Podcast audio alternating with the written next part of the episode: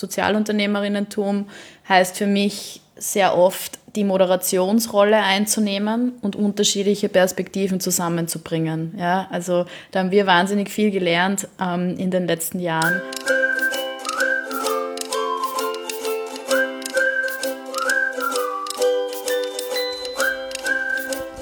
Hallo Gregor. Hallo Hanna. Hallo Fabian. Hallo liebe Zuhörer und Zuhörerinnen.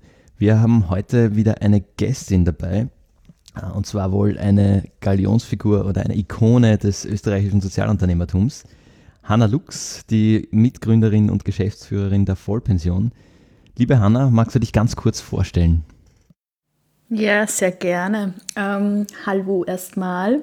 Jetzt hast du mich schon so schön gegendert als Gästin vorgestellt und jetzt äh, hätte ich schön gefunden, wenn du Galionsfigur auch noch die Galionsfigurin. Die, die, die ähm, Pallas ähm, Athene der österreichischen Sozialunternehmerinnentums. Uh, schön, schön. Na, damit komme ich gar nicht klar. Also ich bin jedenfalls die Hanna. Ähm, schön, dass ich bei euch da sein darf. Ähm, wer bin ich denn? Das ist immer eine gute Frage.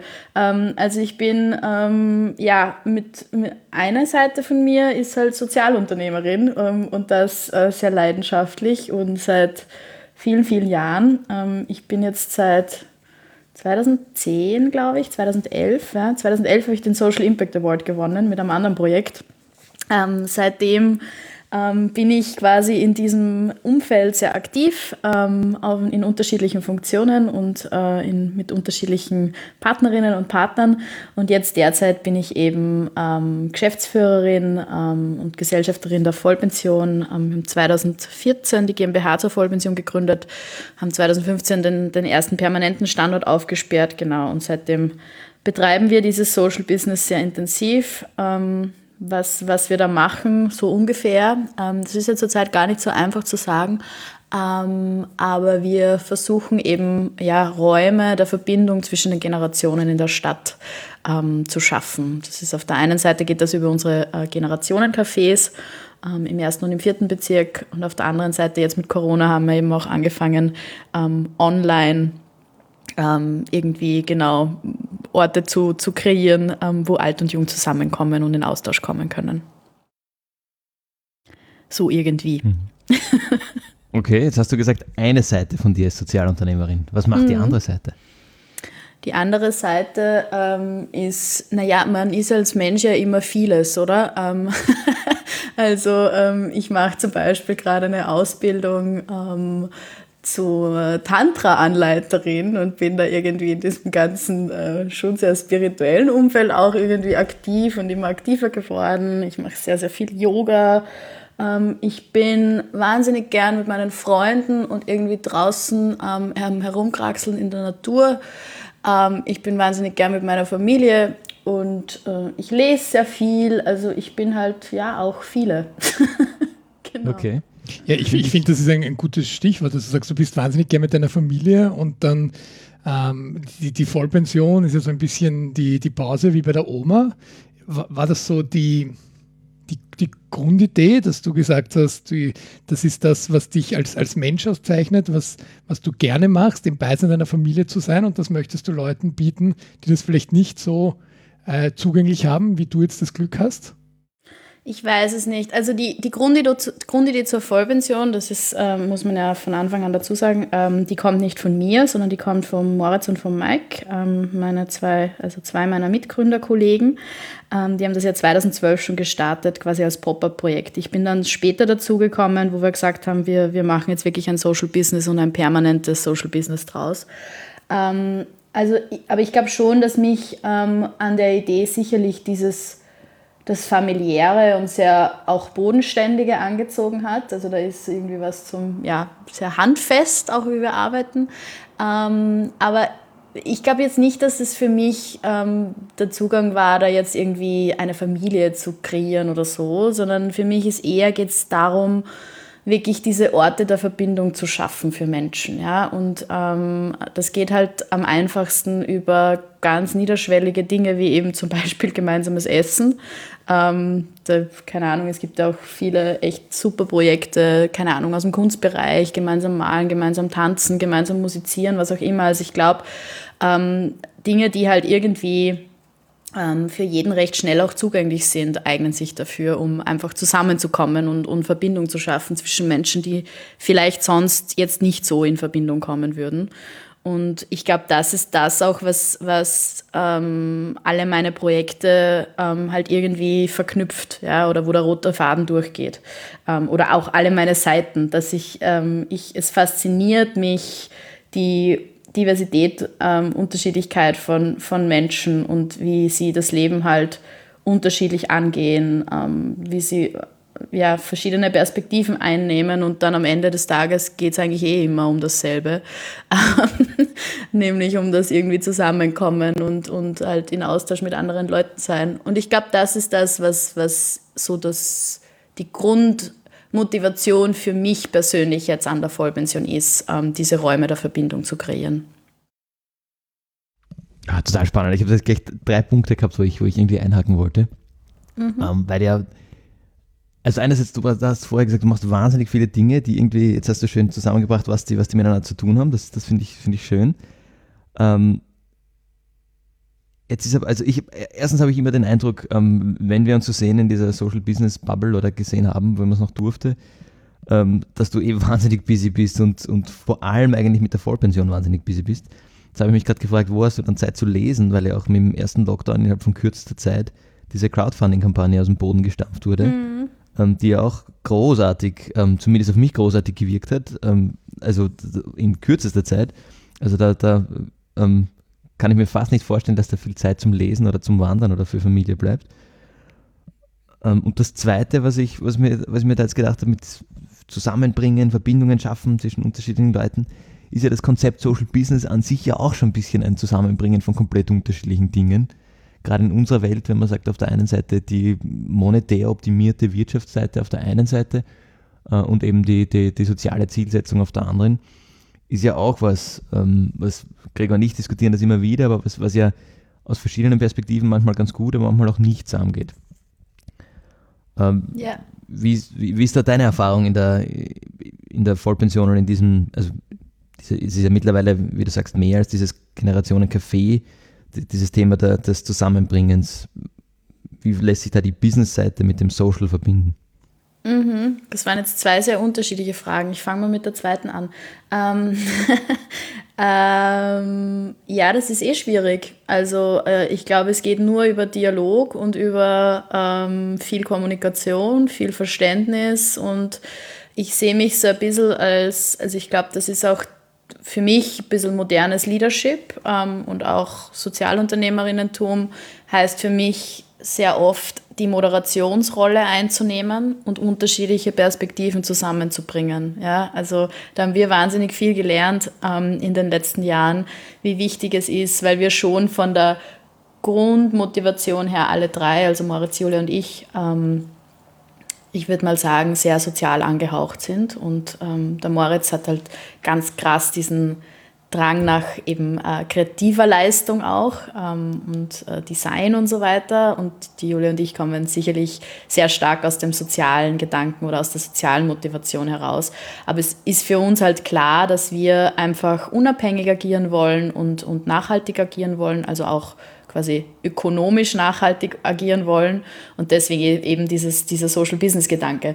Ähm, und ähm, das kann, also ich glaube, Social Business kann nur funktionieren, wenn man äh, Diversität schätzt und wirklich andere, andere Perspektiven schätzt ähm, und, und schafft, einander zuzuhören, ähm, Respekt vor anderen Meinungen zu haben und äh, davon zu lernen und halt immer und wie immer wieder abzuwiegen, ähm, genau, was, was brauche ich jetzt aus dieser anderen Welt, um weiterzukommen. Ja? Also wir haben ähm, viele Leute kennengelernt. Es ist sehr lustig, wie sich da so über die Jahre so Berater auch ansammeln ähm, aus den unterschiedlichsten Welten. Und da sind viele aus dem ähm, wirklich klassisch Corporate und Systemgastro in unserem Fall jetzt ähm, Umfeld auch auf uns zugekommen, weil sie den Gedanken einfach der Vollpension sehr spannend fanden und da ihre Expertise einbringen wollten. Und da war ich vor allem am Anfang extrem streng und war so, wir wollen ja jetzt kein McDonalds werden und das ist ja genau das, wogegen wir sind quasi. Ähm und äh, wir haben aber da echt viel gelernt, einfach äh, dem zuzuhören und aus dieser Welt die Dinge, die uns weiterbringen, ähm, einfach auch äh, diese Dinge ja, einzuladen und als Teil unserer DNA zu, auch zu verkörpern. Also zum Beispiel ähm, ein, ein Learning ist einfach, da könnte Julia noch viel mehr drüber reden, weil die einfach die Prozessorientierte bei uns ist, aber dass eben klare Prozesse, klare Strukturen, klare Regeln, ähm, klare Vorgaben äh, unfassbar wichtig sind, ja, um äh, für eine Organisation. Und das ist natürlich auch dann je nachdem, in welchem Bereich du bist, aber gerade in der Gastronomie, die sehr schnelllebig ist und wo es einfach, wo sehr genau gearbeitet werden muss, damit sich, weil du sehr, sehr geringe Margen hast, damit sich irgendwie rechnen kann, ist es einfach wahnsinnig wichtig, ähm, diese Prozesse zu etablieren und Strukturen und Systeme zu etablieren. Und da haben wir am Anfang in unserem wir retten die Welt und ähm, wir sind jetzt Omas Wohnzimmer und bei der Oma darf alles passieren und der eine will einen Schweinsbraten, dann gibt es halt einen Schweinsbraten und der andere will die vegane Suppe und dann gibt es halt die vegane Suppe und am Ende wussten wir überhaupt nicht mehr, was es alles gibt und der Wareneinsatz ist uns davon galoppiert und wir hatten immer die richtigen Leute dafür und da einfach, genau, dann von der, zum Beispiel eben von der Systemgastronomie, ähm, wo ich ein großer Hater war früher, ähm, zu lernen, und zu sagen, hey, wir beschränken uns auf ein ganz ein klares Angebot. Das sind wir und das sind wir nicht. Da haben wir wahnsinnig viel davon gelernt. Und das war schon ein persönlicher Prozess, auch eben ähm, so ein bisschen von, vom, vom, ich würde fast schon ein bisschen sagen, von diesem hohen Rost des, äh, wir sind so sozial und ähm, eben äh, Systemgastro und Kapitalismus ist böse, da auch runterzusteigen, ähm, zu sagen, hey, was kann ich denn von dieser Welt lernen und was bringt mir am Ende des Tages, was bringt mich weiter, um meine soziale Mission, in unserem Fall die Arbeitsplätze für die Seniorinnen und dieser Ort des Miteinanders, um das, das aufrechtzuerhalten und sogar zu verbreitern. Ähm, und von dem her ist es einfach für mich ein ständiges, ja, ständiges ähm, Zuhören, Lernen, Abwiegen, und immer wieder den Sweet Spot in der Mitte finden. Ja, also da ist ja auch, ähm, ich habe meine Masterarbeit ja geschrieben über Mission Drift ähm, und die Gefahr von Mission Drift ähm, in, in, äh, in Sozialunternehmen, ähm, was, was ein Thema ist, das uns natürlich schon auch begleitet. Ja? Wann bist du zu sehr, wann stehst du zu sehr in der ähm, im, im quasi rein finanziellen Denken drinnen und wann kippst du wieder ein bisschen zu sehr in die andere Richtung und deine Zahlen hinten nach. Ja? Und es ist echt so ein, ein ständiges, ständiges Abwiegen. Genau. Könnte ich mhm. zehn Jahre darüber reden, ihr müsst mich stoppen. ich höre so ein bisschen die, die betriebswirtschaftliche Seite oder halt die Business-Seite als Mittel zum sozialen Zweck eigentlich. Ja, das ich würde schon sagen, dass wir schon das so stark sehen. sozial getrieben. Ja, ja, auf jeden Fall. Also unsere Motivation mhm. kommt rein aus dem heraus, ja. Wobei wir da sicherlich, also wir haben uns schon, also ich, wir haben uns ja schon als quasi Gründerinnen auch, ich glaube, man kann schon auch von Selbstausbeutung sprechen. Also einfach jahrelanges selbst fast nichts verdienen oder gar nichts verdienen an dem Ding, ähm, irgendwie sich durchschnorren, damit du deine Mitarbeiter zahlen kannst, die Miete zahlen kannst und Steuern zahlen kannst. Ähm, also irgendwann, und da war Corona jetzt, glaube ich, auch nochmal ein guter, guter Lehrer ähm, dafür, ähm, irgendwann wirst du auch strenger mit dir selbst, ja, weil du einfach merkst, es geht nicht. Also da brennst halt aus, wenn du ähm, wenn du so überhaupt nicht auf das Business schaust, ja, oder die, die, die Business-Seite halt einfach echt so im Hintergrund steht. Und da, da haben wir einen, einen ja, großen Lernweg hingelegt. Und, und vor allem ich, also Moritz und Julia sind da ein bisschen, sind ein bisschen arm mit mir, weil ich bin halt so ein unverbesserlicher wir tun was Gutes für die Welt. Ähm, aber irgendwann brennt es halt selber aus. Ja. Also genau, hm. der Mittelweg ist es. Aber was ist denn dann der genaue Vorteil daraus, das Ganze als Sozialunternehmen zu machen? Das frage ich jetzt einmal ganz plump. Also warum ist es nicht einfach nur eine soziale Aufgabe, wo du all das eben, eben nicht hast, weil die, die Mission, Generationen zusammenzubringen, das könntest du auch anders, ohne ja. nebenbei eine, eine Gastro zu schupfen, oder? Ja, weiß ich nicht. Also äh, nenn mir Beispiele, wo das äh, gelungen funktioniert. Ja? Also ich glaube, wir schaffen es halt, dass wir ähm, ein Business sind, ähm, wo Menschen gerne hingehen, weil man einfach gern hingeht.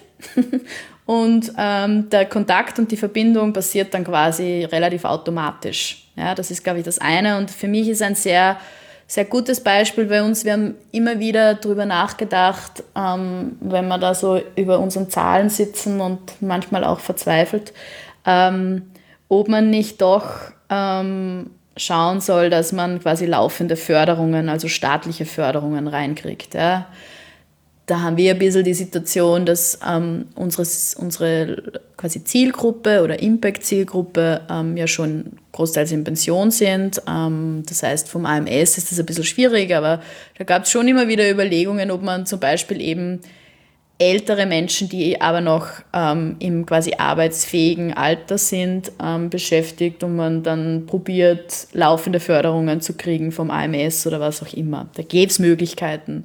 Und wir haben uns bewusst dagegen entschieden, ähm, obwohl uns das von sehr, sehr, sehr vielen dieser Berater, die ich vorher auch schon gesagt habe, auch einfach irgendwie so Leute Satz nicht deppert, ähm, ans Herz gelegen, gelegt worden ist.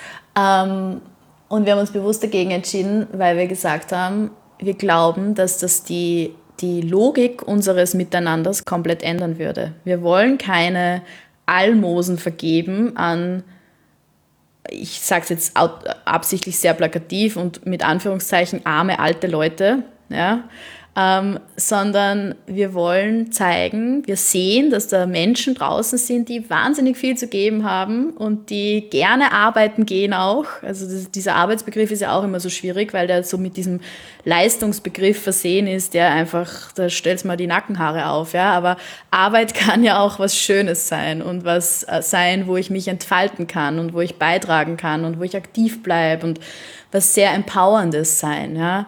Ähm, und es ist eine ganz andere Logik, wenn ich jetzt ähm, quasi Arbeitsplätze gestalte und schaffe für Menschen, ähm, die einfach äh, da auch genau bestimmte Regeln auch zu befolgen haben. Und das ist natürlich bei unseren Oldies, ist, ist es ganz was anderes, wenn ich jetzt ähm, jemanden äh, quasi einen Arbeitsplatz kreiere oder mit jemandem einen Arbeitsplatz kreiere, der, ich weiß nicht, ähm, 78 ist, als für jemanden, der 23 ist. Ja, da braucht es ein anderes, ein anderes Setting, das ist klar.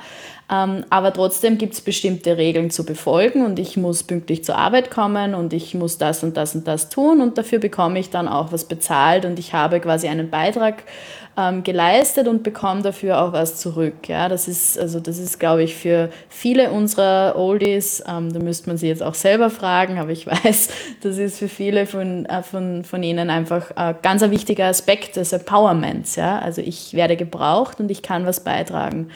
Anstelle, dass ich sage, ähm, du bist jetzt dieser unter Anführungszeichen ähm, arme alte Mensch und kriegst jetzt einen geförderten Arbeitsplatz, ähm, um, damit du halt irgendwie noch ein bisschen aktiv bleibst. Das ist einfach ein anderes, eine andere Logik. Ja? Und ich glaube, da ist ein ganz ähm, ja, feiner, aber sehr wichtiger Unterschied von, von eben einem Social Business. Äh, zu einem, einer klassischen NGO zum Beispiel. Ja. Und das ist natürlich auch wieder, man muss da immer aufpassen, weil das ist natürlich auch von Zielgruppe zu Zielgruppe unterschiedlich und ich kann nicht, ich kann jetzt nicht, keine Ahnung, Menschen mit einer Drogenkarriere, ähm, die irgendwie äh, gerade aus der Sucht herauskommen, vergleichen mit ähm, Menschen mit einer körperlichen Beeinträchtigung oder Menschen mit Depression oder älteren Menschen oder ich weiß nicht was. Ja. Also das ist ja dann immer ähm, immer auch unterschiedlich. Aber für uns ähm, ist das ein guter Zugang.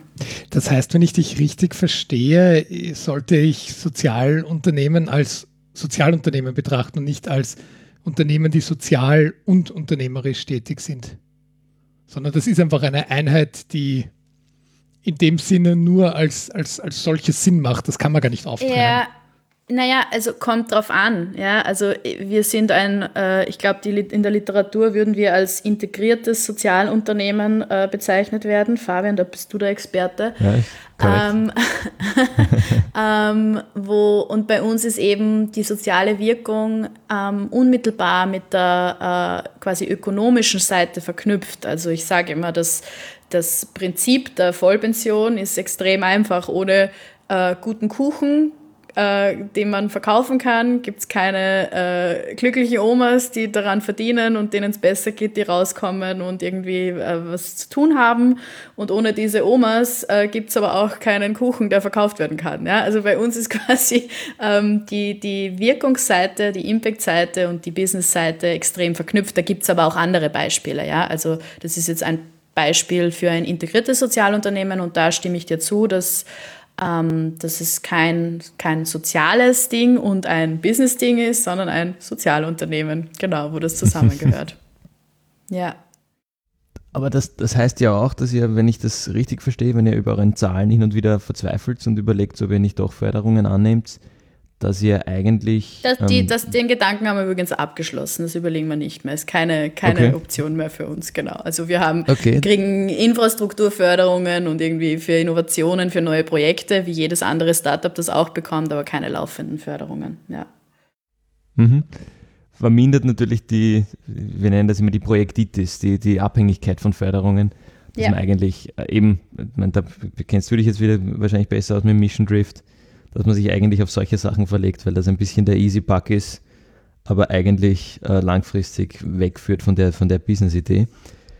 Ähm, aber die, die andere Seite von dem ist dann auch, dass ihr auf, also der Fokus ist und bleibt die soziale Wirkung und die, die ökonomische Nachhaltigkeit ist da ein bisschen die, das Mittel zum, eben zum sozialen Zweck. Aber wie, also wie, wie schaut jetzt die, der ökonomische Output quasi aus? Könntet ihr mithalten mit einem, mit einem anderen Kaffeehaus in Wien?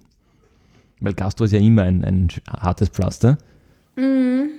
Ähm, ich würde sagen, mittlerweile ja. Also ähm, wir haben vom Umsatz her, wir haben sehr, sehr gute Umsätze vor Corona gehabt. Ähm, ist jetzt gerade ein bisschen schwierig zu sagen. Ähm, ja, aber das betrifft, also was da, was euch da umsatztechnisch betrifft, betrifft ja alle in der Gastro. Also das ist jetzt, genau. das ist ja die soziale ähm, Komponente kein, kein wir, Faktor. Wir haben sicherlich aber ähm, eine sehr große Herausforderung, ähm, was Personalkosten sind. Personalkosten sind in der Gastro immer die große Herausforderung, ähm, neben dem Wareneinsatz, aber meistens sind es die Personalkosten.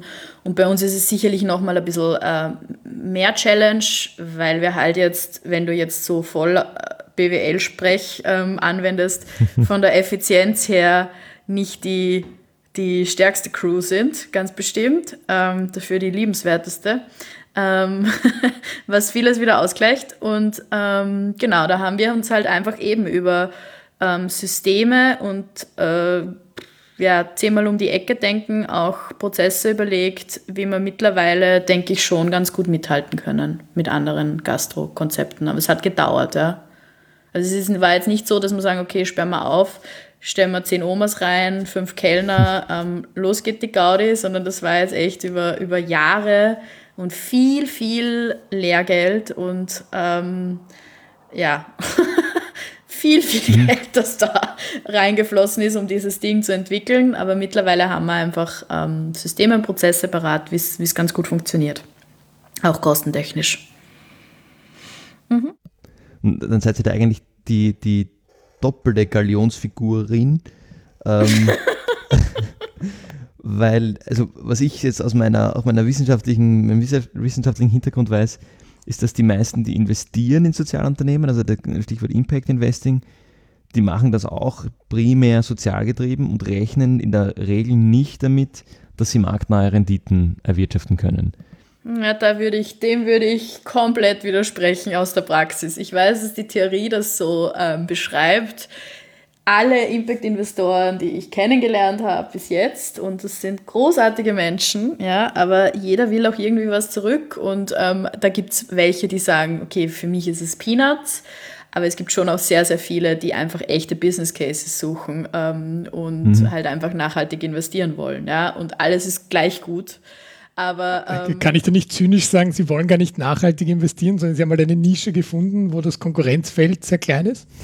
Mm, das würde ich mir jetzt nicht anmaßen, das zu behaupten. Also ich glaube schon, dass da echt sau viele Leute auch sind, die wirklich einfach, die halt einfach ein bisschen Kohle haben oder auch mehr Kohle haben und die aber sagen, ich will ganz aktiv nur in soziale oder Öko-Startups investieren und das finde ich großartig. Ähm, wir haben uns halt ähm, zum Beispiel als Vollpension dazu entschieden, dass wir ähm, möglichst ähm, ohne quasi Eigenkapitalinvestor oder Investorin ähm, auch irgendwie weitergehen, weil wir halt auch so einen klaren Business Case haben. Ja? Also wir sind großteils über, über Fremdkapital und, und Mezzanin ähm, finanziert, ähm, was bis jetzt ganz gut funktioniert hat, was uns gleichzeitig jetzt aber auch aufgrund unserer Eigenkapitalschwäche natürlich äh, in Corona ein bisschen auf den Schädel geflogen ist. Ja? Also hat alles für und wieder, aber also ich glaube schon, ähm, ich finde diese Diskussion um Impact Investment extrem schwierig, boah. Weil es halt auch wieder diese zwei Welten so krass verbindet und vielleicht noch mal krasser, weil die Investmentwelt halt schon eine harte ist. Mhm. Generell, ja. Das, also das würde ich, glaube ich, auf jeden Fall ja. unterschreiben. Ne? Ja. Machen wir es gleich ein bisschen technisch. Was seid ihr denn für eine Rechtsform? Mm, wir sind pro Standort eine GmbH. Mhm und haben auch noch einen gemeinnützigen Verein.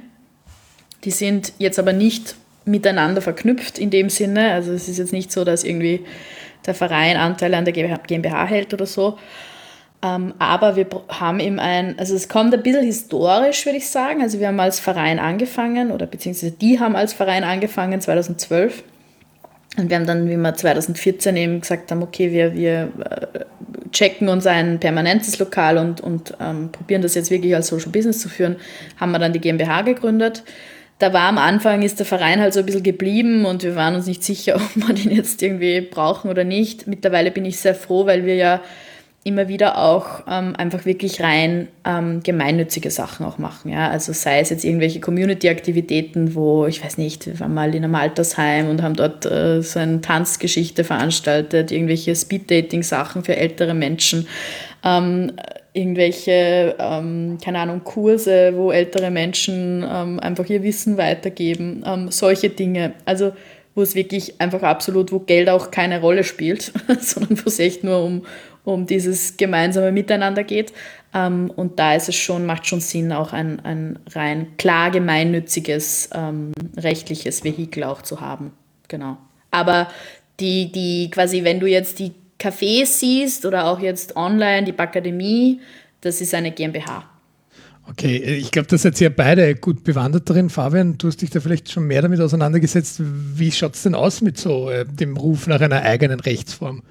Für Sozialunternehmen tun, weil ich äh, verfolge das immer nur so, so, am Rande mit, aber irgendwie tut sich da ja gar nichts in den letzten Jahren, oder?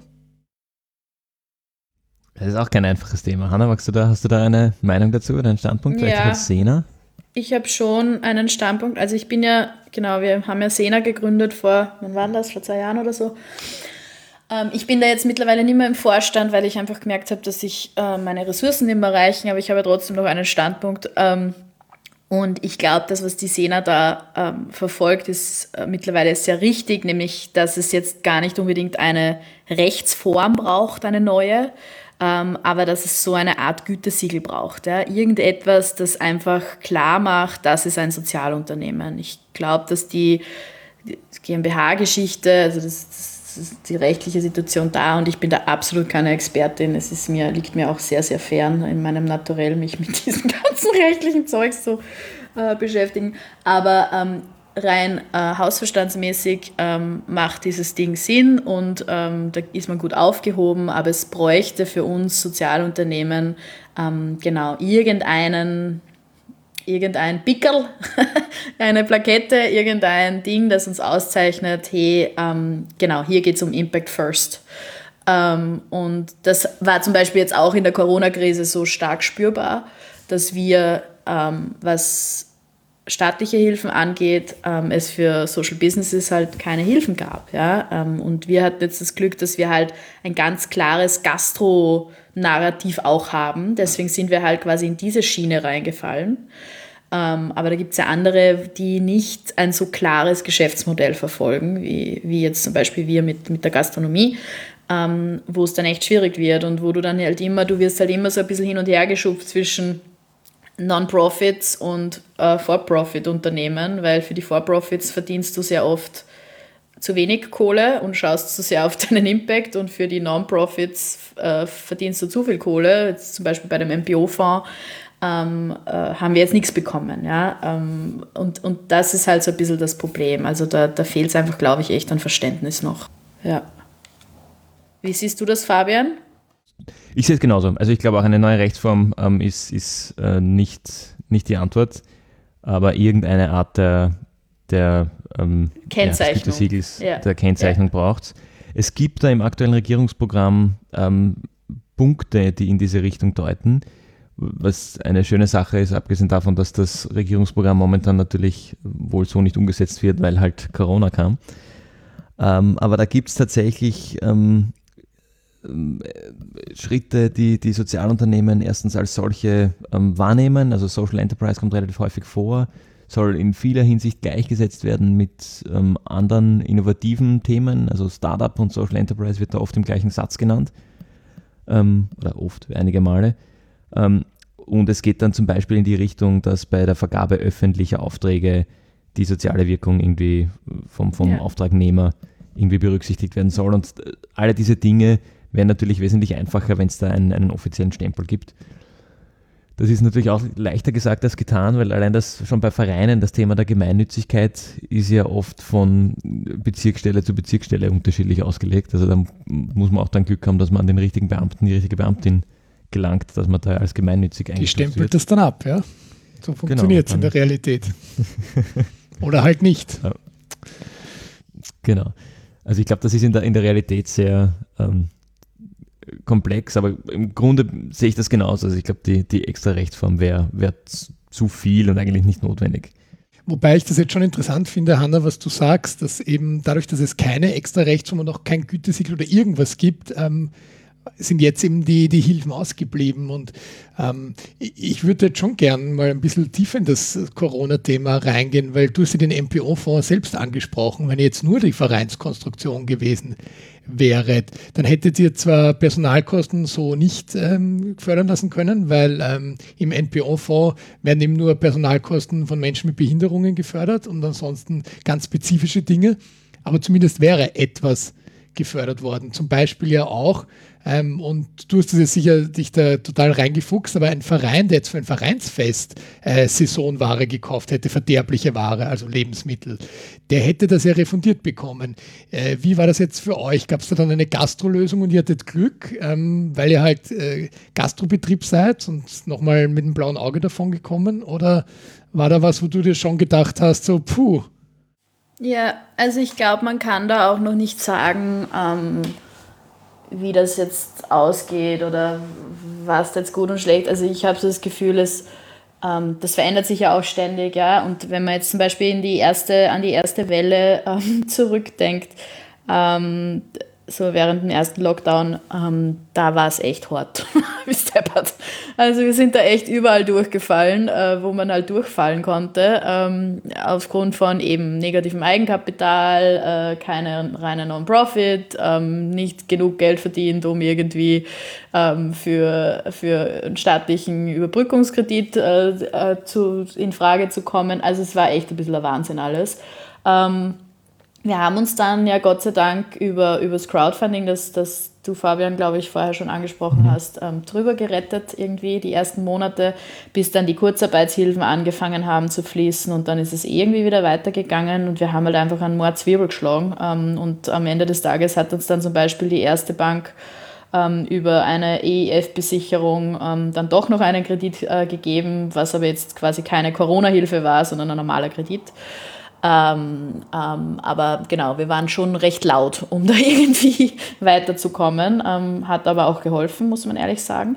Ähm, und ähm, jetzt ist es so, ähm, dass schon, also es kommt ja jetzt schon langsam, es kommen ja Hilfen. Also man, man kriegt das ja auch mit, dass rundherum jetzt irgendwie also rein volkswirtschaftlich betrachtet, keine Ahnung, wie das alles gehen soll mit äh, dem vielen Geld, das da gerade rausgeschossen wird. Aber ähm, ich finde es, also jetzt rein, wenn ich mich jetzt rein auf meine, meine kleine Welt fokussiere und mir denke, okay, wie geht's uns, dann hat, haben wir jetzt schon, was staatliche Hilfen angeht, schon ähm, Unterstützung bekommen. Ja, durch Fixkostenzuschuss, also wie, weil du eben gesprochen hast, verderbliche Waren, das ist ja ein Fixkostenzuschuss für Unternehmen auch, ähm, war ja auch drinnen ähm, dann eben so Sachen wie Mietkosten und so weiter. Also da ist schon über den Fixkostenzuschuss jetzt einiges gegangen. Und jetzt gibt es ja generell auch die Umsatzersatzgeschichte für den, für den November zumindest mal. Ähm, das war jetzt schon auch eine, eine große Unterstützung, das muss man schon ehrlich so sagen. Ja. Wie viel hat denn die österreichische Bundesregierung dazugelernt vom ersten Lockdown zum zweiten, gerade wenn du jetzt die, die beiden Förderungen oder Möglichkeiten, auch Geschwindigkeit, aber auch die, das Potenzial und vielleicht auch die Höhe der Förderungen vergleichst? Äh, boah, also ich bin da sehr, sehr vorsichtig in meinen Aussagen, nicht weil ich ähm, irgendwie Angst habe, meine Meinung zu kundzutun, sondern weil mir einfach bewusst ist, wie viele unterschiedliche Perspektiven da zusammengebracht werden müssen. Ja? Also ich glaube, wenn man jetzt zum Beispiel die Umsatzersatzgeschichte ansieht, also ich konnte das ja gar nicht glauben. Ja? Wir haben das eingereicht und irgendwie zehn Tage später hatten wir das Geld am Konto. Also es hat total Sinn gemacht, dass das jetzt ähm, eben über, über Finanz Online zum Beispiel gegangen ist und nicht mehr über zehn Ecken du 50 Anträge stellen musstest und am Ende wusste keiner mehr, wer was zu tun hat. Ähm, also da glaube ich, das war ein großes Learning. Ähm, auch die Geschwindigkeit der Hilfen, das war echt beeindruckend, wie schnell wir das Geld jetzt auch am Konto hatten. Ähm, also von dem her würde ich schon sagen, dass sie viel dazugelernt hat, haben.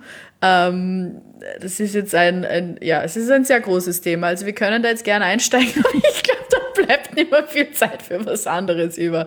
Ähm, also ich frage mich trotzdem manchmal so, ja, was bitte, was ist, was habt ihr im Sommer erarbeitet? Also äh, wie kann es sein, dass es keine klaren Pläne gibt. Ähm, es ist mir alles einzureden, dass dieses Virus nicht steuerbar ist, aber ähm, was passiert ab einer Infektionszahl von X und äh, wie gehen wir da mit den Schulen um, was, welche Unternehmen werden geschlossen, welche dürfen offen sein. Also da frage ich mich, was das angeht, schon manchmal, ähm, okay, was ist los?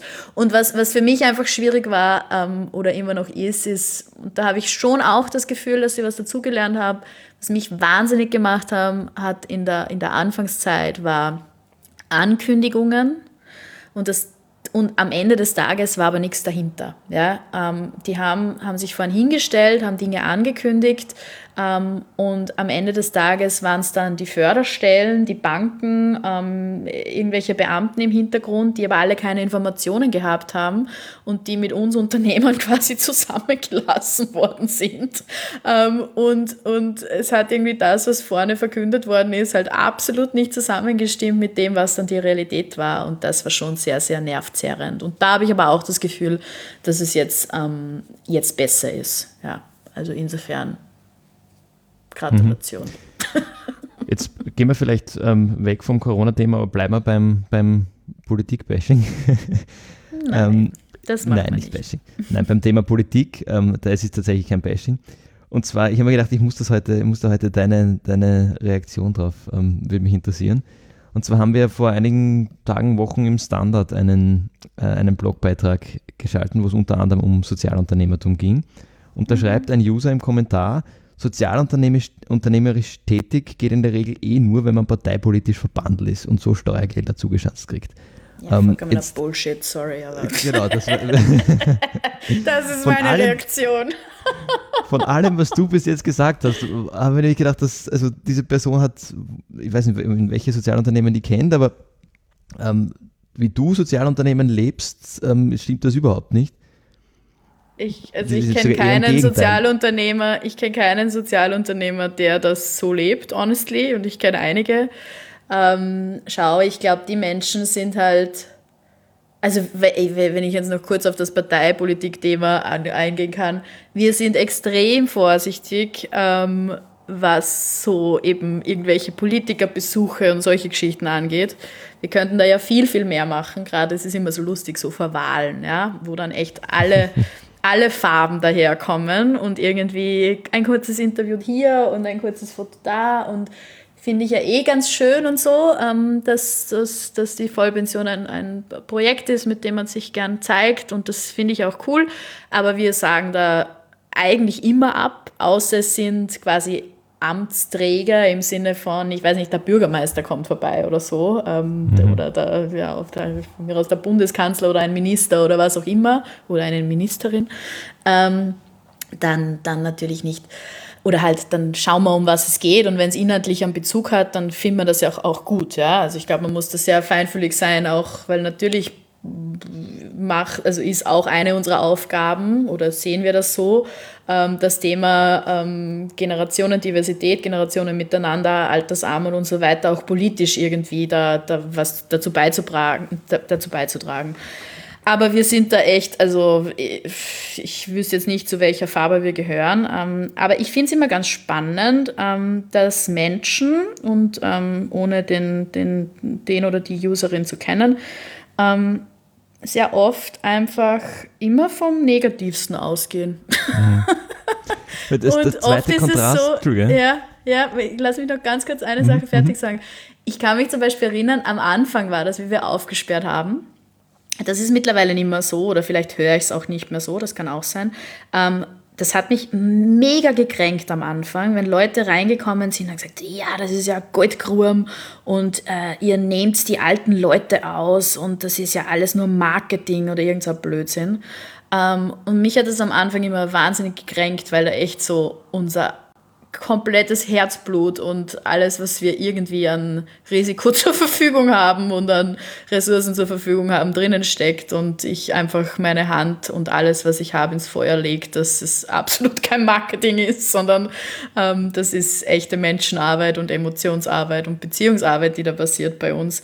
Und mich hat das wahnsinnig gekränkt und irgendwann habe ich halt angefangen, ähm, mich damit abzufinden, dass Menschen halt neue Dinge, die kommen, werden gleich einmal gern in irgendwelche Schubladen geschoben und ähm, als ja quasi vom Bösesten ausgegangen. Das ist sehr schade, aber ich glaube, das liegt in uns Menschen halt so ein bisschen drinnen und damit muss man sich abfinden.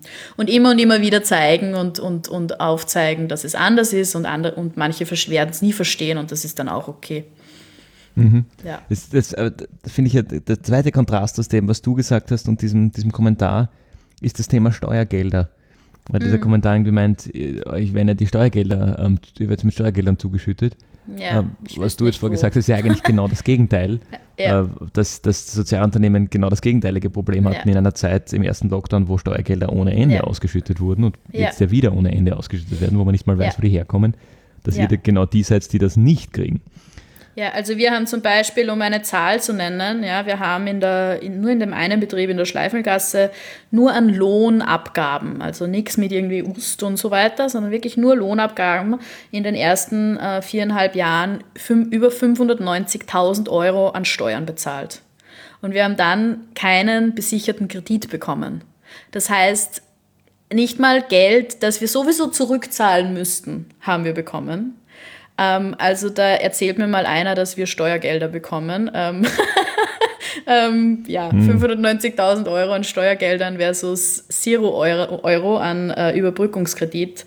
Ähm, yes, I think it says it all. aber, aber glaubt ihr vielleicht, dass das ein, ein Stadt-Land-Gefälle ist, dass am, am Land das vielleicht äh, unter der Hand dann eher passiert und äh, Förderung für meinen lokalen Verein? Weil ich halt mit dem Gemeinderat oder dem Bürgermeister in der Schulklasse war oder sowas und das ähm, wird dann schnell öffentlich so wahrgenommen, als, als ob das eine parteiliche oder parteiische ähm, Verbandelung ist, obwohl es am Land sich halt nicht vermeiden lässt, dass man wen kennt, der wen kennt. Ich kann das nicht sagen. Ja, ich kann das nicht sagen. Ich kann dir eins sagen, ich, ich bin ja seit kurzem jetzt im Aufsichtsrat von der AWS ähm, und kriege deswegen da so ein bisschen quasi aus Fördersicht auch mit oder Förderstellensicht mit, wie Förderungen vergeben werden. Das sind Prozesse, die ins, bis ins Letzte durch ähm, strukturiert sind, wo es 50 Augenpaare gibt, die draufschauen. Ähm, und ich habe absolut nicht das Gefühl, ähm, dass es da irgendwie, ähm, ja, parteipolitisch, dass man da jetzt groß Gelder von links nach rechts schiebt. Ja, also mir ist es einfach echt noch nicht untergekommen. Ähm, Wenn es mir unterkommt, dann gebe ich Bescheid. ich, also ich kann das aus meiner, ja. aus meiner Erfahrung in der FFG bestätigen. Also das sind auch ja. relativ lange, genaue Prozesse, wo es eigentlich extrem schwierig ist, dass man da an diesen Prozessen vorbei Geld schiebt. Aber ich glaube, was, was Gregor, was du gemeint hast, war eher die im Stadt-Land-Gefälle ähm, ob das, das Thema sozial dort ein bisschen anders läuft und anders finanziert wird. Ja, dass die Wahrnehmung einfach ist, dass ich sage, das ist ein Sozialunternehmen im Sinne von, das ist eigentlich, würde man jetzt fachlich sagen, das ist halt einfach ein Verein, das subventioniert wird und tritt halt so, so auf nach außen. Also, dass es da schon einen Unterschied gibt. Also, so, so generell, äh, wie, wie seht ihr da das Thema? Dass, ähm, weil, wenn wir jetzt an die Vollpension denken, du, du, du sagst schon, in Wien ist es unglaublich schwierig mit den, mit den Personalkosten das zu stemmen und so weiter. Aber wenn ich jetzt am, am Land ein kleines Café starte, dann, dann habe ich ja überhaupt nur eine begrenzte Anzahl an Leuten, die überhaupt einkehren in das Café. Also hättest du überhaupt die Möglichkeit, eine, eine Vollpension irgendwo im, im Waldviertel zu eröffnen? Ja, das sind jetzt ganz viele verschiedene Themen in einer Frage.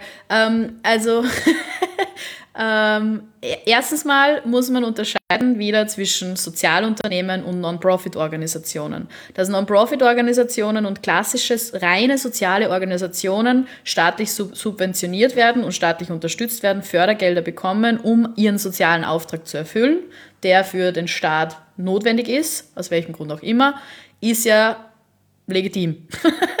ähm, dass äh, sozial, also ich glaube, da, da kommt auch oft ein, ein Knopf in, in, in den Köpfen der Leute zusammen, dass ich ein normales, äh, eine normale soziale Organisation, die äh, nur von Fördergeldern leben kann, ja, die wird vom Staat was bekommen. So, Punkt. Ist aber kein Sozialunternehmen, so wie wir uns jetzt sehen als Social Business in der Vollpension, wo es ja auch wieder unterschiedliche Ansätze gibt. Ähm, und der, der, der zweite Teil deiner Frage ging ja in Richtung quasi Geschäftsmodell ähm, und äh, kann ich eine Vollpension am Land eröffnen? Ähm, eine Vollpension, sagen wir, kannst du, du brauchst ein Einzugsgebiet von ca. 200.000 Menschen, damit sich ein Business Case ergeben kann, äh, der, der Sinn macht, der finanziell tragbar ist. Ähm, ich glaube aber auch, dass unser unser, unser, wir, unsere Wirkungsdimension ähm, vor allem in der Stadt funktioniert. Also ich glaube, du hast ganz andere, du hast auch Generationenthemen am Land, aber ich glaube, es sind andere Themen als in der Stadt. Ja, also da geht es eher darum, da geht es schon auch um Vereinsamung, aber in der Regel am Land, also ich komme ja selber vom Land, ähm, gibt es ganz viele Vereinsstrukturen und irgendwie, da sind ältere Menschen einfach ähm, in der Regel besser eingebettet in die Tagesstruktur. Ja, das ist jetzt in der Stadt einfach anders. Ähm, aber, ähm, also ich glaube, nein, eine Vollpension wirst du so, wie wir sie betreiben am Land, äh, irgendwo im Waldviertel ähm, äh, nicht führen können, weil einfach die, die Kundschaft fehlt ähm, weil wir einfach von einer sehr hohen Frequenz leben ähm, und den Umsatz auch brauchen, um, um eine Kostenstruktur tragen zu können, die es halt braucht. Aber du wirst wahrscheinlich irgendein kleines Café wirst schon machen können, ja, wenn du selbst drinnen stehst und wenn du irgendwie weniger Mitarbeiter hast und was auch immer. Das ist halt dann einfach ein anderer Business Case, ja, und das muss man sich durchrechnen. Also ich glaube, dass wenn die Frage ist, ob man ein Sozialunternehmen am Land führen kann, dann ja, kannst du. Äh, man muss es sich einfach nur, man muss die, die, die lokalen Verhältnisse kennen und man muss sich den den, den sozialen Case gut anschauen und den Business Case gut anschauen, dann kannst du sicher, eine Vollpension ähm, wird wahrscheinlich schwierig werden, so wie wir die Vollpension sehen und was für uns die Vollpension ist. Mhm. Wahnsinn, jetzt hast du meine sieben Fragen, die in einer Frage beantwortet, äh, zusammengefasst waren, auch in ja. einer Antwort zusammengefasst. Das ist naja, bitte schön. Großartig. Grandios, Schau, ja. Welten verbinden. ja. ich, ich probiere es auch noch ein bisschen mit dem Welten verbinden äh, oder mit dem Themen verbinden, weil jetzt in dem ersten Teil deiner Antwort hast du, hast du wieder was angesprochen, was ja eigentlich ein paar Mal schon heute aufgepoppt ist äh, und letztlich auch sich vielleicht mit unserem, mit unserem Standardkommentar verbinden lässt. Äh, die, du hast gesagt, es ist ja vollkommen legitim, dass, ähm, also da stimme ich dir auch zu, dass soziale Organisationen, Non-Profits, eine gewisse staatliche Unterstützung bekommen in, in ihrer Tätigkeit, die sie tun, nachdem sie ja letztlich irgendwo eine, eine Gemeinwohltätigkeit halt erfüllen. Ähm, jetzt sind wir aber vorher an dem Punkt gewesen, dass ihr bewusst keine öffentlichen Förderungen in Anspruch nehmt, sondern sehr radikal eigentlich den Social Business Gedanken fährt. Das machen ja viele Sozialunternehmen vielleicht teilweise auch irgendwann aus einer Notwendigkeit heraus weniger. Ähm, die müssen dann halt irgendwann eine gewisse ähm, Förderung annehmen und fallen dann ein bisschen in diese Halbabhängigkeit von, von Förderungen oder halt haben nicht ganz krass diesen, diesen schönen Business Case, wie ihr ihn habt. Ähm, und das führt ein bisschen zu einer, einer Verwaschung von diesen Begriffen im, im, in der Anwendung in Wirklichkeit, weil das sind dann genau diese, vielleicht in Wirklichkeit Non-Profits, die sich halt als Social Business framen. Das sind dann vielleicht die, wo unser, unser Kommentator, unsere Kommentatorin äh, meint, die, die kriegen halt Steuergelder äh, zugeschossen, was ja vielleicht eigentlich auch wiederum legitim ist, weil sie ja Non-Profits sind, die sich halt als, als Social Business framen. Also da sind wir dann vielleicht wieder ein bisschen bei der Mission Drift-Geschichte und der, der Schwierigkeit der Abgrenzung und vielleicht auch der Schwierigkeit der, des erfolgreichen Führens eines Social Business als reines, echtes Social Business, wie ihr das ja eigentlich macht. Also da gibt es ja eigentlich ganz wenige, die das wirklich schaffen. Ja, das Abgrenzungsthema ist ja meiner Erfahrung nach und meiner Beobachtung nach im, im, im sozialen Bereich ganz schwierig, weil da arbeite ich ja in der Regel eben, wie du sagst, Fabian, äh, missionsgetrieben und ähm, dann habe ich auch äh, vielleicht ist es nicht in jedem Tag der Spaß an der Arbeit, auf jeden Fall der Sinn in der Arbeit, den ich vielleicht in der klassischen Privatwirtschaft, die ich da immer so gerne als Feindbild aufbaue, wahrscheinlich nicht habe. Da ist mein Antrieb vor allem mal das Gehalt, das hoffentlich von Jahr zu Jahr steigt. Ähm, aber das, das Abgrenzungsthema ähm, ist da schon ganz schwierig. Gerade so kann ich am Wochenende oder am Abend aufhören, darüber nachzudenken, über meine meine Klientinnen oder meine Mission, die ich betreiben will. Hanna, wie ist es denn zum Beispiel bei dir? Kannst du, wenn du am Abend heimkommst, jetzt vielleicht auch gerade speziell in den Corona-Zeiten, wo ihr wochenlang im Lockdown wart, im, im Frühjahr irgendwann aufhören, daran zu denken, wie geht es jetzt meinen MitarbeiterInnen, wie geht es den, den älteren Menschen jetzt, die ja doppelt betroffen sind vom Corona-Thema? Ja, sehr gut. Ich möchte noch ganz kurz was zu dem sagen, was der Fabian gesagt hat vorher. Eine, zwei Sätze dazu. Erstens, wir kriegen Förderungen, also wir kriegen keine laufenden Förderungen, aber wir kriegen mhm. Förderungen, ja, und die nehmen wir sehr, sehr dankbar auch. Also ähm, das ist ganz wichtig da, für mich, dass ich das sage. Ähm, Wirtschaftsagentur, AWS und so weiter, da gibt es echt äh, tolle Programme auch für Social Businesses. Ähm, aber eben keine laufenden Förderungen. Ähm, und äh, ja, war mir jetzt irgendwie wichtig. Das und, und Wirtschaftsförderungen ähm, vor allem. Wirtschaft, genau, Wirtschaftsförderungen. Das sind einfach Wirtschaftsförderungen und die ja sehr oft auch ähm, einen, ähm, genau als Kriterium ähm, diesen, diesen ja, erweiterten, also ich finde es ich find's generell, ich, ich bin auch ein bisschen, ehrlich gesagt, leid, diese Diskussion, was ist jetzt ein Social Business und wer nicht und wie grenzt man sich ab. Das ist eh wichtig. Äh, ich glaube, es gibt nur einfach echt äh, gescheitere Menschen, die sich darüber Gedanken machen können als ich, weil mir sprengt es da irgendwann mein Hirn. Ich bin einfach viel zu sehr äh, Praktikerin dafür. Ich denke mir immer so, hey, also ist es jetzt wirklich so wichtig? Aber ja, es ist natürlich wichtig, aber ich bin der falsche Mensch dafür, ähm, um, um mir dazu Gedanken zu machen. Ich finde es viel wichtiger, diesen Innovationsgedanken und den Innovationsbegriff zu erweitern. Ja? Also ähm, sehr oft sind Wirtschaftsförderungen ja Innovationsförderungen, und, und da eben diese soziale und ökologische Komponente als, als in den Innovationsbegriff einzubetten, das finde ich einen ganz einen wichtigen Ansatz. So, das waren jetzt mehr als zwei Sätze, Entschuldigung. Aber ähm, um auf deine Frage zurückzukommen, lieber Gregor, ähm, die war, ob ich mich abgrenzen kann. Ja, das kann ich mittlerweile sehr gut. Und ich glaube, das ist einer der aller, da kann man aus der sozialen Arbeit sehr viel lernen. Ähm, das ist einer der auch wieder unterschiedliche Perspektiven ja, im Sozialunternehmertum. Ich glaube, das ist einer der allerwichtigsten Fähigkeiten, die man trainieren muss, ähm, wenn man ähm, in irgendeiner Art und Weise ähm, ein sozial agierender Mensch ist. Und wenn du ein Sozialunternehmen führst, ähm, glaube ich, umso mehr.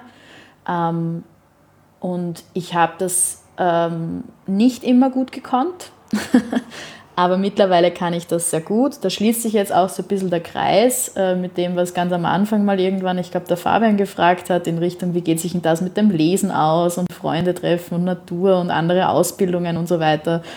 ich habe sehr schmerzvoll, glaube ich, ja, war schon recht schmerzvoll eigentlich, gelernt in den letzten ähm, Jahren und ähm, heuer nochmal besonders während dieser Corona-Zeit, weil es mir echt nicht gut gegangen ist. Also ich glaube, ich hatte wahrscheinlich sowas wie ein Burnout im Mai ähm, und bin wahnsinnig dankbar für Moritz und Julia und den Rest vom Team, aber vor allem Moritz und Julia, die da einfach ja, voll reingestiegen sind, wo ich nicht mehr konnte. Ähm, und dieses sich abgrenzen können und ähm, andere Lebensbereiche aufrechtzuerhalten, ist mindestens genauso wichtig, wie ähm, dass ich äh, brav meine E-Mails abarbeite und irgendwie äh, meine Zahlen kenne und ähm, irgendwie da Gutes tue, wo ich glaube, dass sich das, das was Gutes ist, ähm, weil es einfach ähm, nachhaltig äh, und langfristig, ich, ich, mag das Wort nachhaltig nicht mehr, also langfristig ähm, kann es sonst nicht gut, gut gehen, ja? wenn du selbst ausbrennst und du dir selbst, ähm, du selbst immer nur gibst oder glaubst zu geben, das ist ja auch ein Riesenthema, ja? wann gebe ich, wann ähm, aus welcher Motivation heraus gebe ich auch? Ja? Ist es immer nur sehr, ist es wirklich selbstloses Geben oder geht es da eigentlich darum, dass ich irgendwie ähm, ja, selbst was äh, von meinem eigenen Sein irgendwie auch, ähm, keine Ahnung, überdecken will oder irgendwo nicht hinschauen will und mich statt auf mich selbst zu fokussieren, mich auf andere Menschen fokussiere. Das ist auch eine sehr spannende äh, Diskussion, die man führen könnte. Ähm, aber ich glaube, dieser Ausgleich, der ist ganz, ganz wichtig und ich kann das mal besser und mal weniger gut und wenn dann so wie im ja, weiß nicht, Ende März, April hatte ich es ganz schön mit der Angst zu tun, wie es weitergeht mit uns. Ähm, und ähm, dann einfach ja, die Situation, äh, irgendwie die, das Gefühl zu haben, die Verantwortung für so viele Menschen zu haben und, und wie geht das eigentlich alles weiter, das war schon heavy. Ähm, aber ist ein schönes Lernfeld, um sich persönlich auch weiterzuentwickeln und, und sich selbst die Räume zu nehmen, die man braucht, zu schauen, was gibt mir Kraft und auch klar für sich zu haben, okay, wofür übernehme ich die Verantwortung und wofür übernehme ich die Verantwortung aber auch nicht, wo lasse ich auch den Menschen ihre eigene Verantwortung. Ja? Ähm, und ja, das ist halt ein, ein, ein langer Lernweg, immer und immer wieder.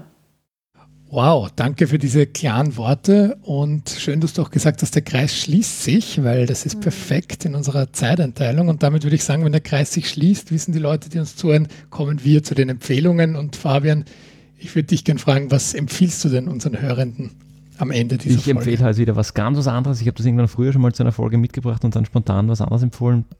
Heute möchte ich es bringen, und zwar einen Film. Ich glaube zum ersten Mal, dass ich einen Film empfehle und zwar Welcome to Sodom von Christian Krönes und Florian Weigensammer ist ein Film über, was eigentlich mit unserem Elektroschrott passiert. Und zwar kommt er auf einen Schrottplatz ähm, namens Sodom und bringt dort ein ganz eigenes Ökosystem, ist vielleicht ein sehr positives Wort dafür, äh, ein, ein eigenes kleines Wirtschaftssystem ins, ins Laufen äh, und macht einem nochmal erschreckend bewusst, wie unsere, Hanna hat es gesagt, sie mag das Wort Nachhaltigkeit nicht mehr, ich sage es trotzdem nochmal, wie unser nicht nachhaltiges Leben in Wirklichkeit ähm, an anderen Orten der, der Welt wirklich enorme Auswirkungen hat.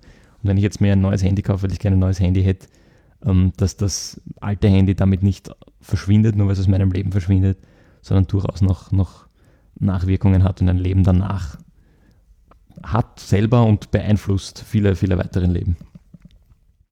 Ja, danke für das Handybeispiel auch, Fabian. Da gern auch an Aktionen, die es in Österreich gibt, zum Beispiel die Ö3 Wundertüte denken oder auch viele Handyhersteller mittlerweile selbst Recyclingprogramme. Da kriegt man vielleicht nicht so viel äh, Geld zurück, wenn man das Handy, ähm, äh, das alte hat, aber sie, die werden weiterverarbeitet für neue Handys. Äh, ist immer besser, als das Handy einfach wegzuwerfen, sich die Mühe zu machen, das dann zur Post zu bringen und zu verschicken oder auf diverse, ist jetzt zu Weihnachten dann immer wichtig, diverse Tausch- oder Weitergabeportale oder einfach auch mal schauen, äh, ist das Handy wirklich schon so nutzlos, dass es gar niemand mehr verwenden kann oder überlegen.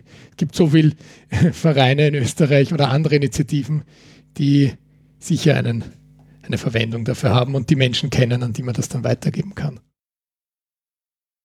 Ich empfehle heute ein Buch, das ist vielleicht auch schon ganz gut für, für unsere Konsumzeit, die jetzt folgen wird, die Feiertage. Kann man gerne weiter verschenken auch. Äh, das Buch heißt Zusammenhänge, ist von Wolf Lotter. Das ist der Mitgründer und Herausgeber von Brand 1. Äh, der hat äh, ganz interessant auch für so, so Leute wie mich, die da eher diesen systemischen Beratungshintergrund auch haben, äh, geht da sehr gut auf das Thema Komplexität und Kompliziertheit ein. In Zeiten wie diesen natürlich wird auch das Thema Bildung und vor allem Wissen gestreift. Wie geht man damit um? Was, was heißt das jetzt wirklich, dass wir uns in einer Wissensgesellschaft bewegen? Und es ist essayistisch geschrieben, dafür liest sich sehr gut, sehr flüssig.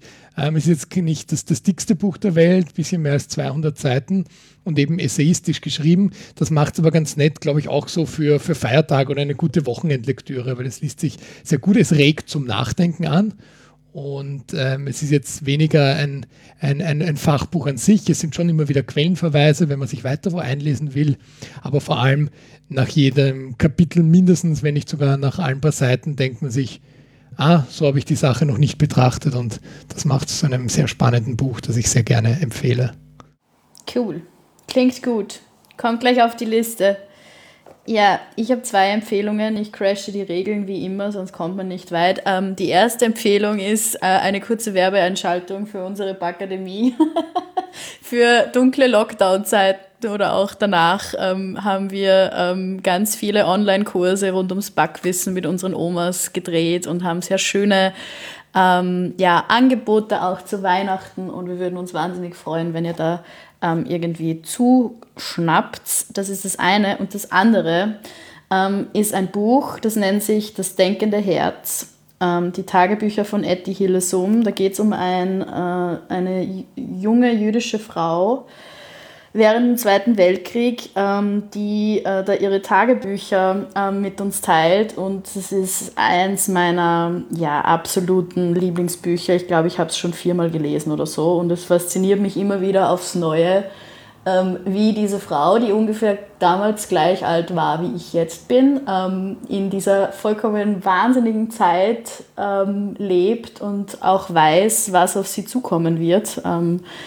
Nämlich, also sie ist dann auch äh, in einem KZ verstorben und ähm, sie wusste, dass, dass das irgendwann kommen wird und beschreibt da so ihr Leben auch in den Jahren davor ähm, und äh, macht sich teilweise genau dieselben depperten Gedanken, wie ich sie mir jetzt mache. Und das fasziniert mich wahnsinnig, ähm, wie, wie sowas gehen kann, ja? dass man in so einer Zeit ähm, ja, irgendwie äh, wiederholen sich die Dinge. Ähm, und ja, sie schreibt einfach wahnsinnig schön, ähm, wie auch ja, wir Menschen ähm, durch schwierige Zeiten durchkommen können. Und ich möchte euch eine Sache vorlesen, weil ich finde, die passt auch sehr gut zu dem, was ich tue. Und das habe ich mir heute früh noch rausgesucht. Und zwar geht das so. Ähm, eins sein mit dem Leben und auch nicht ich als Einzelperson will etwas oder muss etwas. Das Leben ist groß und gut aufregend und ewig und wenn man sich selbst zu sehr in den Vordergrund stellt, sich sträubt und aufbegehrt, dann gerät man außerhalb des großen und mächtigen Stromes, der das Leben ist. Und das ist für mich so ein Absatz, den ähm, habe ich mir hinter die Ohren geschrieben, ähm, dass man sich selbst auch nicht so wichtig nimmt und das Leben auch Leben sein lässt. Finde ich eine gute Art, wie man, wie man so tun kann. Genau. That's it. Vielen Dank, ganz viele Empfehlungen jetzt schon für die Geschenkezeit.